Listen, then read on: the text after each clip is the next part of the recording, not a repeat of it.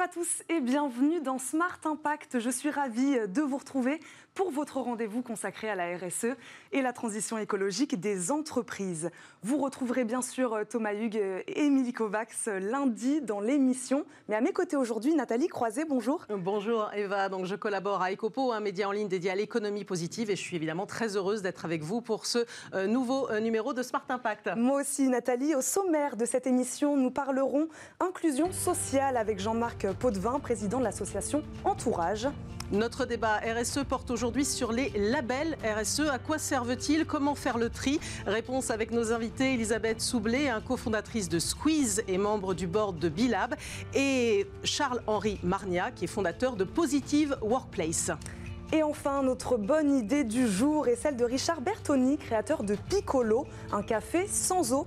Il sera sur notre plateau en dernière partie d'émission.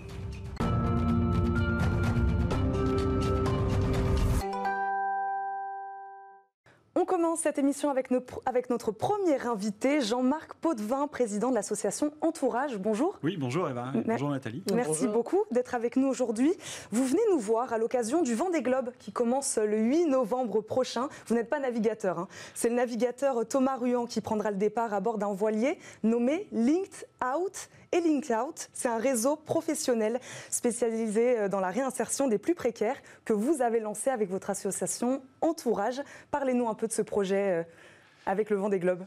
Voilà, bah c'est une opportunité incroyable qui nous a été offerte par une, société euh, Advance for Cybersecurity qui avait son bateau tout neuf avec Thomas Ruan prêt à gagner le, le Vendée Globe. Et cette société qui s'est engagée aux côtés de LinkedOut auprès des exclus, Hein, donc Linked Out, c'est le réseau des gens qui n'ont pas de réseau. Donc en fait, on va chercher des personnes qui sont hors réseau pour euh, les, les, réinclure dans l'entreprise. Et du coup, cette société nous a offert son bateau pour le Vendée Globe. Donc c'est un des bateaux qui est potentiellement capable de gagner ce Vendée Globe, donc qui est une course mythique, quoi, hein, mmh. qui, est, qui, est, juste un rêve, euh, qui est une aventure humaine et technologique qui est juste incroyable. Et qui a pu avoir lieu, hein, malgré le, voilà, contexte quand même, Malgré le contexte très compliqué, il y a eu beaucoup de revirements, mais donc c'est une bonne nouvelle. Et donc on va avoir cet homme, Thomas Ruan, qui va partir se battre euh, contre vents et marées sur un bateau euh, de haute technologie. Et, nous, pendant, pendant qu'il va faire le tour du monde tout seul, sans escale et sans assistance, euh, en fait, on va en profiter pour faire connaître nos 90 candidats linked out, donc de la promotion qu'on est en train d'annoncer là aujourd'hui, et on va challenger tout le monde en disant quand Thomas arrive et a bouclé le tour du monde, ces 90 personnes, elles sont en job.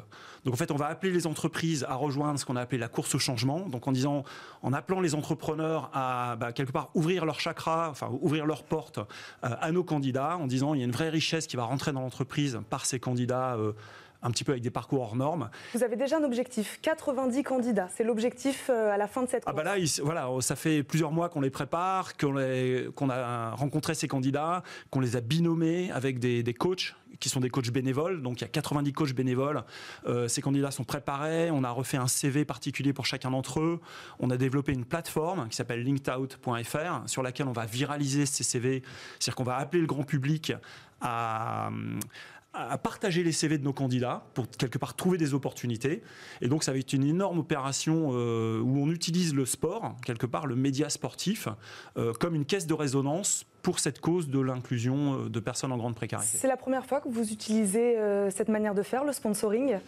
Alors oui, euh, c'est une grande découverte pour nous. Donc, euh, donc nous, on est une, association et pour véritablement avoir les moyens de, de, communiquer et de parler au grand public, euh, bah le, défi sportif est génial pour ça parce que tout le monde va vibrer sur cette course, on va suivre un petit peu. Puis il y a beaucoup d'émotions dans un Vendée Globe. C'est un, un, un, exploit humain. Hein. Il, y a, un côté aventure, il y a un côté tech. Donc, donc oui, c'est complètement la première fois. Et puis l'opportunité est dingue. Je pense que c'est la première fois dans le monde de la course au large qu'une entreprise efface complètement son nom, enfin efface son nom pour donner le nom de son bateau à une cause. On, l'a vu plusieurs plusieurs compétiteurs peuvent se battre euh, et porter des causes, mais là c'est carrément le nom du bateau qui, euh, qui, porte le message, euh, ce qui est vraiment unique. Alors ce nom, on a aussi la, chance d'avoir l'autorisation et, le soutien de LinkedIn, évidemment, parce qu'on joue un petit peu avec leur marque. Oui, vous avez joué un petit peu, vous avez fait un jeu de mots quand même. Et, du, coup, on, est, on, est, on, a bien sûr une licence d'autorisation de, leur part d'utiliser leur marque, et, mm. c'est super chouette d'avoir ce soutien, quoi. Et, on pense que du coup, il y a une bonne alchimie pour euh, dynamiser euh, et appeler les entreprises à rejoindre, à jouer le jeu en fait et à rejoindre la course au changement. Pour rentrer donc un peu plus dans le détail, Linked Out, c'est donc un réseau professionnel pour inclure euh, des gens exclus de l'emploi. quel type de profil? J'ai vu que c'était principalement des sans domicile fixe, mais pas que. Voilà, donc le, projet est né au sein de, l'association Entourage. Donc Entourage, c'est un réseau qui connecte les voisins avec et sans abri. C'est une appli mobile dans laquelle on reconnecte du lien avec les personnes en situation de rue euh, et, les personnes SDF. Euh, Linked est un peu plus large, euh, c'est-à-dire que on va taper dans des dans des viviers entre guillemets de de personnes qui sont globalement exclues du jeu économique ou du jeu de la relation humaine. C'est des histoires de vie très différentes. Ça peut être des jeunes qui sortent de l'aide sociale à l'enfance et à 18 ans, quand vous êtes sorti, donc anciennement la DAS, euh, quand à 18 ans on vous donne vos deux sacs en disant euh, maintenant t'es grand, tu peux voler de tes propres ailes, ben 40% euh, d'entre eux se retrouvent à la rue. donc ça peut être des, des gens qui vont venir d'horizons très divers, des parcours de vie qui ont été cassés par un moment donné une maladie ou, ou un problème personnel ou des choses comme ça, et puis qui ont voilà.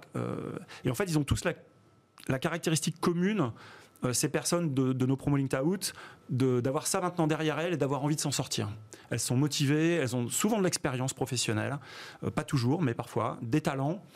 Et, euh, et la grande injustice, c'est qu'elles n'ont pas de réseau. Mmh. Et aujourd'hui, vous et moi, on a du réseau professionnel, hein, enfin, ne serait-ce que sur LinkedIn, mais pas seulement et on se sert de ce réseau dans notre carrière ou dans, dans, tous nos choix de vie ou dans.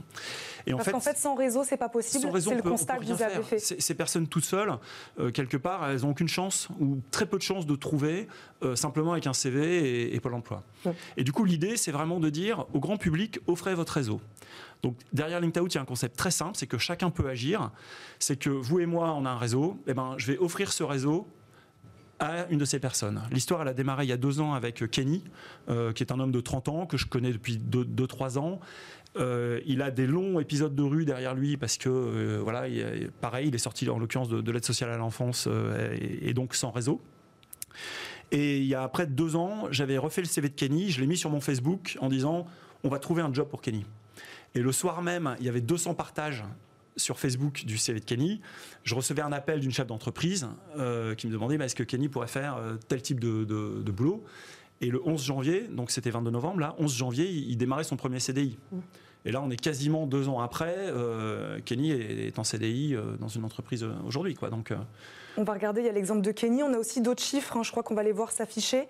Euh, c'est 73% euh, des candidats qui ont retrouvé un job, c'est ça, grâce à LinkedOut? Voilà, donc euh, sur, notre première promotion, qui était une promotion de test l'an dernier. Ouais. 120 000 partages sur les réseaux de leur CV et 300 entreprises solidaires 300 entreprises pour l'instant. Là, vous en attendez aussi. Vous parliez des 90 candidats que vous allez présenter lors de la course.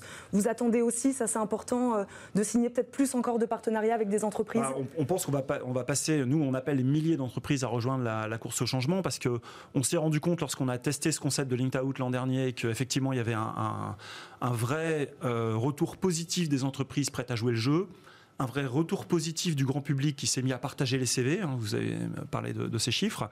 Donc là, maintenant, on veut, vraiment démontrer qu'on peut passer à l'échelle. Et donc, euh, oui, on appelle le, bah, les entreprises à jouer le jeu. Euh, et on pense que c'est une grande richesse pour elles. Avec quel type d'entreprise, pardon? Je vous ai coupé. C'est très varié. Euh, on a eu à la on est sur l'entreprise solidaire ou pas que? Non, non, non, non, non, non. On, cherche des, vrais jobs dans des vraies entreprises. Euh, c'est pas du tout des, systèmes particuliers ou aidés ou des, entreprises d'insertion, des choses comme ça. Euh, c'est vraiment de donner la chance dans des vraies équipes à des entreprises qui, a priori, se pensent non concernées par l'inclusion. Et nous, ce qu'on leur dit, c'est ben, euh, au contraire, si vous vous intéressez à ces sujets-là, vous allez voir comme ça dynamise vos équipes de donner sa chance à une personne qui va venir de nos, de nos promotions, euh, comme ça va donner du sens d'une certaine manière collectif à l'impact euh, que votre entreprise peut avoir sur le monde. Donc la finalité de l'entreprise, hein, c'est l'humain. C'est une image que j'aime beaucoup d'Alexandre Fayol, qui est, le, PDG d'Advance, qui nous a offert ce bateau et qui dit la finance doit être au service de l'entreprise et l'entreprise au service de l'humain et de la planète. Donc, et c'est le bon ordre de mettre les choses dans cet ordre-là. C'est pas l'humain qui sert l'entreprise, qui sert la finance. Et quand on fait ça. Les chefs d'entreprise sont sensibles à ce discours-là C'est le discours d'un chef d'entreprise. En l'occurrence, euh, Alexandre, il, est, il, il, aligne ses actes sur ses paroles avec ce, avec ce qu'il est en train de faire avec nous. Et, euh, et, on voit que c'est gagnant-gagnant parce que c'est hyper mobilisateur pour l'entreprise. Euh, ça donne envie aux gens de rejoindre ce genre d'entreprise qui ont du sens, qui pensent à leur impact, qui est donc qui sont voilà, qui vont aligner un petit peu ce qu'elles ont au fond de leur trip avec avec leurs actes. Et, vous répondez à une réalité économique aussi, parce qu'il y a quand même près d'un quart, hein, j'ai vu ce chiffre, hein, des, SDF qui ont un emploi. Quand même, des gens sont dans la rue, ils ont un emploi. Malheureusement, avec la crise qu'on traverse, on risque d'avoir euh, d'autres personnes dans le même cas. Donc il y, a un vrai enjeu derrière tout ça. Hein. Oui, il y a une, forte proportion de, travailleurs pauvres qui dorment dans leur voiture ou qui sont dans des situations euh, de, logement euh, indignes. et d'ailleurs, une proportion non négligeable de ceux-là qui sont en CDI. donc mm. sur, les, sur, ce quart dont vous parlez. Donc, euh, donc oui, euh, c'est un vrai sujet de société. Et moi, je suis persuadé intimement qu'un entrepreneur qui développe sa société, il a à cœur d'avoir de l'impact. Au-delà de sa réussite purement business ou financière, euh, les, femmes et les hommes qui créent des sociétés aujourd'hui et qui développent ces sociétés, elles ont forcément au fond d'elles-mêmes la volonté d'avoir un, impact euh, au-delà de leur, euh, de leur, simple performance euh, économique. Peut-être encore plus aujourd'hui, vous avez ressenti un impact de la crise aussi là-dessus Ça, c'est le, grand pari. C'est le grand pari qu'on fait parce que ce qu'on pense, c'est que cette crise, c'est une opportunité. C'est-à-dire qu'on s'est quand même tous réveillés, et les collaborateurs des entreprises qui sont retrouvés à travailler chez eux à distance depuis les systèmes de vidéoconférence assez déshumanisants, euh, beaucoup se sont dit mais pourquoi je travaille? Et, c'est quoi le sens euh, de ma participation dans cette boîte et que fait ma boîte là-dessus? Et donc il y, a, eu un vrai questionnement je pense qui, a été lié à, ce, à cette crise du virus au-delà bah, de voir des proches potentiellement aussi malades voire, euh, voire mourir. Enfin donc ça, ça, a secoué tout le monde. Et il me semble que on voit la véritable personnalité des hommes et des femmes mais aussi de la société dans les épreuves et je pense que cette épreuve, elle a dit quelque chose de nous collectivement. Et il me semble que, notamment en tout cas la, génération qui arrive aujourd'hui sur le marché du travail, euh, on ne va pas l'engager de la même manière que ma génération, euh, on se posait beaucoup moins ces questions-là. Et eux sont euh, questionnants sur, très bien, je veux bien travailler pour, pour, pour votre boîte, mais c'est quoi votre impact? C'est quoi le sens que vous donnez? C'est quoi votre, vos externalités, etc. On donc, va s'arrêter. Donc une société qui peut en parler, elle, elle est gagnante, quoi. Merci beaucoup Jean-Marc Vauvin d'avoir été avec nous, nous avoir parlé de Linked Out et de votre association Entourage. Merci beaucoup. On passe tout de suite au débat du jour.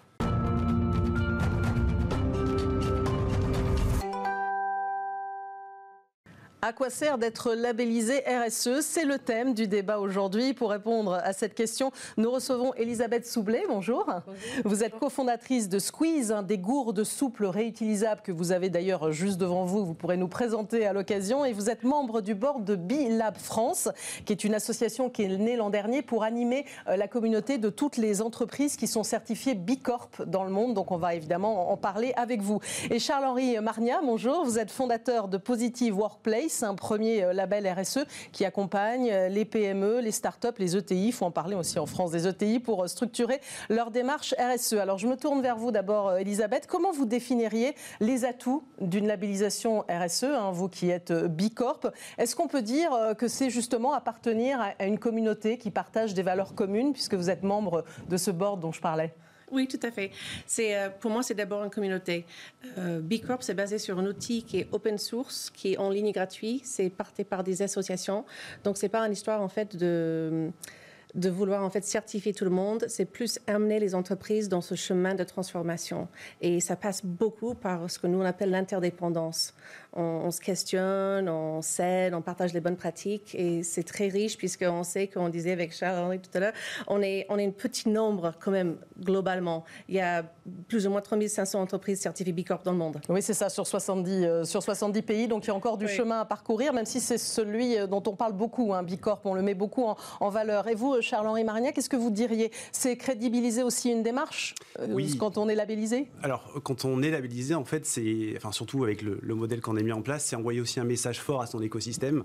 Et donc l'idée derrière, c'est quand on rentre dans une démarche de labellisation, c'est finalement de questionner tout son écosystème sur comment, quels sont ses, ses propres enjeux RSE et comment finalement arriver à aligner sa stratégie d'entreprise avec ses enjeux RSE. Et ça, c'est un point qui est pour nous qui est très important, c'est qu'on on fait effectivement de la stratégie RSE, mais on fait surtout de la stratégie d'entreprise. Parce que l'objectif, clairement, derrière tout ça, c'est d'avoir des entreprises qui vont dans une direction qui soit durable, justement. Le label, le tampon, c'est pas une fin en soi, c'est aussi le chemin parcouru. Absolument, je pense qu'on sera complètement d'accord là-dessus. on a des méthodologies qui sont relativement différentes, où il y, a, des points communs quand même, heureusement. mais, euh, mais clairement, le, label en lui-même n'a pas tellement de sens. C'est surtout la mmh. méthodologie et la communauté qui peut y avoir derrière qui est intéressante. Ah bah D'ailleurs, on va en parler aussi de. On a pléthore quand même de, de labels aussi, et peut-être cette difficulté-là, on y arrivera. Mais l'impact, en tout cas, il est nettement positif aussi en termes de chiffre d'affaires. On a des chiffres Goodwill Management qui montrent que globalement, les entreprises qui sont labellisées RSE ont un taux de croissance supérieur aux autres entreprises, 7,6% hein, par an contre 1,6%. Alors, est-ce que c'est parce qu'elles sont labellisées ou globalement parce qu'elles ont une démarche euh, RSE Elisabeth? Euh, C'est puisque pour moi, ce sont des entreprises qui sont donc résilientes, mmh. euh, qui prennent à cœur en fait ces sujets importants pour la société et l'environnement et qui les mettent au cœur de leur modèle d'affaires.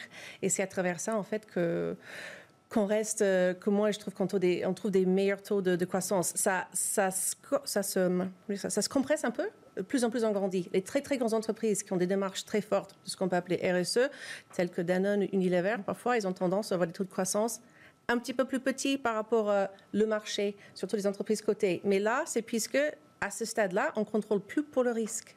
Mmh. Si on contrôlait pour le risque, ça serait pas le cas. Mmh je, dirais euh, écologie égale aussi économie. Euh, c'est un point qui, est important. Et euh, je pense que les entreprises qui rentrent dans une phase de labellisation ont se sentent aussi prêtes, en certaine, d'une certaine manière, à, montrer qu'elles peuvent lider leur marché. Donc euh, je pense que dans les entreprises, en tout cas, qui nous rejoignent, et c'est peut-être un peu moins notre cas à nous, parce que notre vocation, nous, c'est vraiment d'accompagner, je peux même euh, citer notre propre raison d'être, puisque c'est quand même, suite à la pacte, c'est quand même un, sujet du moment. Nous, c'est accompagner toutes les entreprises avec leurs parties prenantes dans leur transition sociale, sociétale et environnementale. Et donc euh, l'idée, je dirais, de, de notre label, en tout cas, c'est de pouvoir accompagner aussi bien les leaders du marché comme les plus petites. Et c'est peut-être ça qu'on va apporter, nous, sur ce marché-là. Comment ça marche concrètement? À quel moment les entreprises viennent vous voir? Enfin, à, voilà, à quel niveau elles viennent vous voir? À quel, euh, enfin, voilà, à quel moment elles sont euh, Bon, là, je vais me faire labelliser. Comment ça marche? Alors, il y a, plusieurs, euh, il y a plusieurs origines à tout ça. Ça peut venir des employés déjà. Euh, et c'est clairement quelque chose qu'on voit de plus en plus courant. Les employés qui, euh, nous on appelle ça les positiveurs, c'est des gens qui vont dire à leur, leur patron, ben voilà, moi je ne peux plus travailler dans ces conditions-là. Il se trouve que depuis 15-20 ans, le sujet c'était le, le, pardon, c'était le bien-être au travail. Hmm. Et aujourd'hui, on, on revient sur le, le, sujet du sens au travail. Et donc pour moi, un des, un des premiers piliers, c'est ça. Alors, Elisabeth l'évoquait tout à l'heure hein, quand elle parlait du nombre d'entreprises labellisées dans, le monde, un peu plus de 3000 dans 70 pays. Il y a seulement 10 2% des entreprises françaises qui sont labellisées avec un profil particulier, hein, localisé en Ile-de-France, une PME de moins de 50 salariés, euh, qui exerce surtout dans le secteur du conseil, de l'ingénierie. Donc, on a l'impression, vous l'avez dit, qu'il y a beaucoup d'entreprises qui ont une stratégie RSE, mais qui ne passent pas le cap d'être euh, labellisées. Alors, qu'est-ce qui pêche? Pourquoi pas être labellisées? Moi, je pense que c'est simplement en fait d'y créer une priorité. Mm. Et là, ce qu'on voit surtout euh, dans la communauté des Corp aujourd'hui, c'est l'adhésion des, plus grands. On vient de débuter un nouveau programme qui s'appelle Be Movement Builders, qui intègre donc les très grandes structures en France telles que Bonduel, qui, mm-hmm. qui savent pertinemment qu'ils ont peut-être 5, 10 ans avant eux, avant de pouvoir être labellisés, mais qui sont euh, totalement en fait euh, engagés et, veulent vraiment engager déjà avec la communauté et, montrer ce qu'ils sont en train de faire. Donc, c'est n'est pas que des petits. Aujourd'hui, c'est vraiment tout le monde. Et, euh, et B Corp, une des particularités, c'est que c'est un, une référentiel qui répond à à tout le monde. Il y a, ça, ça, change un petit peu par rapport à la taille et le secteur, mais la base reste pareille. c'est peut-être pour ça qu'on le met en valeur. C'est qu'en fait, il y a pléthore aussi de, labels. Hein. Il y a les généralistes, finalement, on, le voit, hein, qui s'adressent à tout le monde. Il y a les sectoriels qui vont être plus concentrés sur un secteur. Il y a aussi euh, les thématiques hein, qui, qui, réalisent vraiment un, focus. Donc, euh, il y a pléthore. C'est peut-être ça aussi. Est-ce que la solution, c'est pas de trouver un cadre commun? C'est possible, ça, Charles-Henri? Je, sur cette partie-là, je ne suis pas très à l'aise de dire euh, il faut plus qu'il y ait qu'un seul label, etc. Mhm.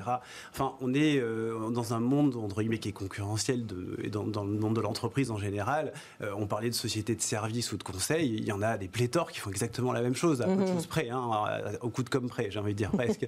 mais mais pourquoi il n'y aurait pas des labels qui correspondent aussi aux besoins de chaque entreprise? Chaque entreprise a des besoins différents, donc pourquoi on empêcherait d'avoir peut-être pas une pléthore, mais au moins quelques labels identifiés? Je pense qu'on ne se marche pas du tout sur les pieds aujourd'hui. Mm-hmm. On parlait, j'ai des chiffres, moi, où vous parlez d'entreprises labellisées en France, il n'y en a que 500. Quoi. Oui, Tout label confondu, il y a 4 mm. millions de PME euh, en France. On est très loin du compte. Quoi. Mm-hmm. Donc, euh, clairement, je dirais, plus il y a d'offres là-dessus, plus, euh, bah, plus il y aura de possibilités. Voilà.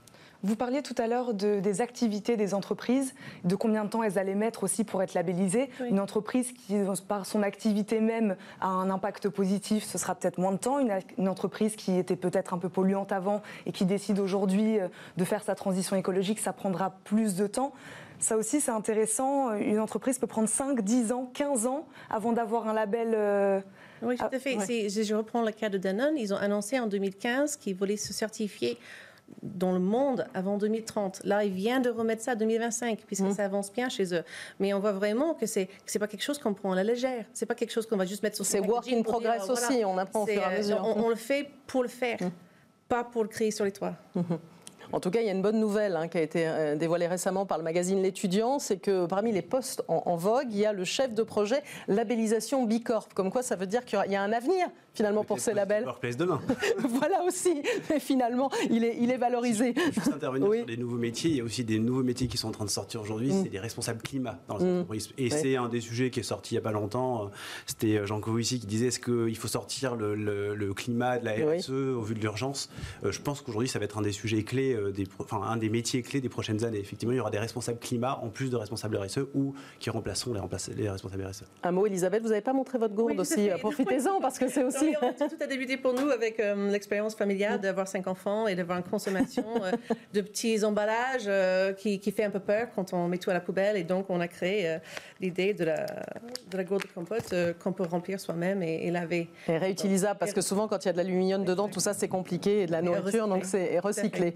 Ben, merci en tout cas à tous les deux, Elisabeth Soublet et Charles-Henri Marniade, venus débattre hein, de ce sujet euh, sur les labels RSE, même si finalement on n'est pas, on n'est pas labellisé. En tout cas, l'essentiel, c'est d'avancer dans une stratégie et vous êtes là aussi en particulier pour les accompagner. Merci beaucoup et on passe à la bonne idée du jour.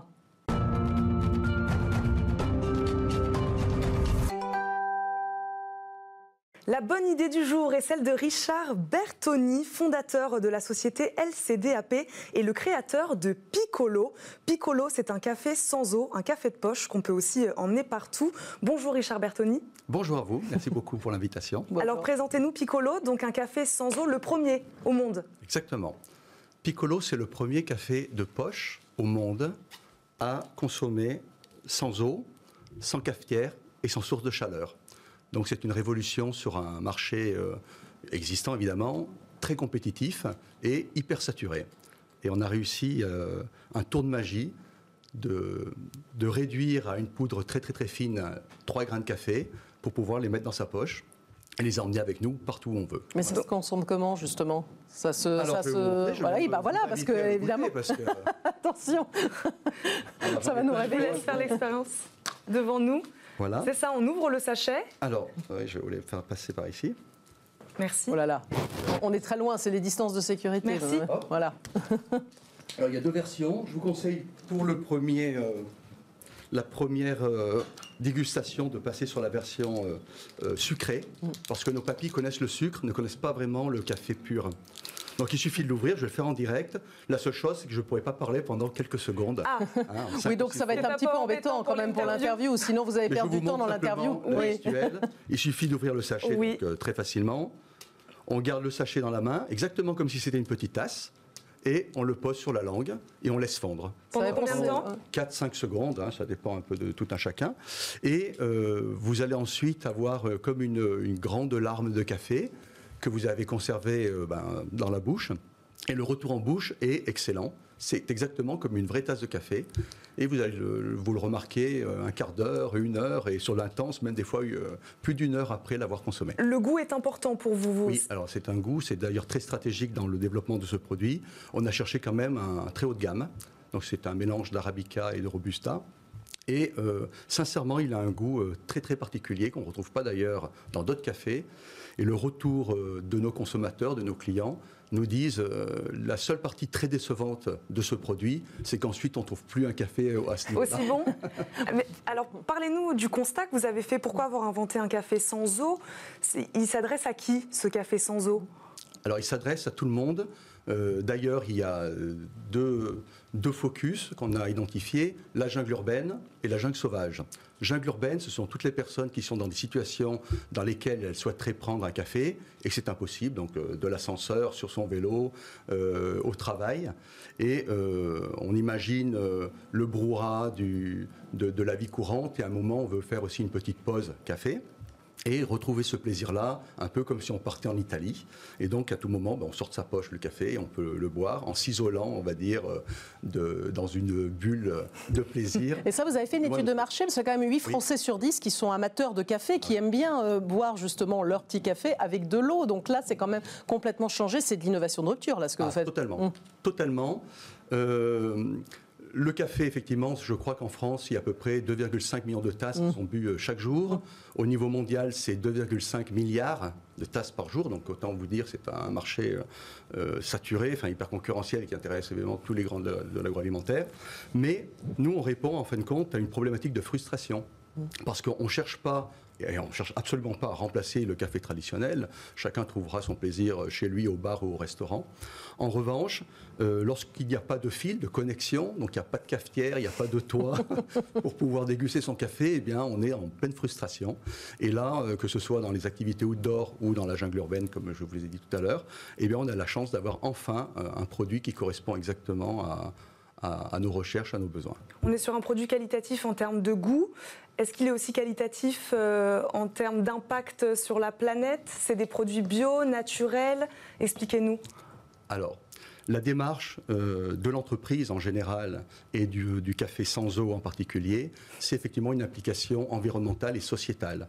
Alors pourquoi? Ben Parce que, comme l'a dit tout à l'heure votre premier euh, euh, interlocuteur qui est passé, il y a véritablement une volonté actuelle de démarche, alors pour les grands groupes bien sûr, mais aussi pour les, TPE ou les start-up un peu comme nous, d'impliquer les hommes autour d'un projet et de protéger au mieux notre environnement.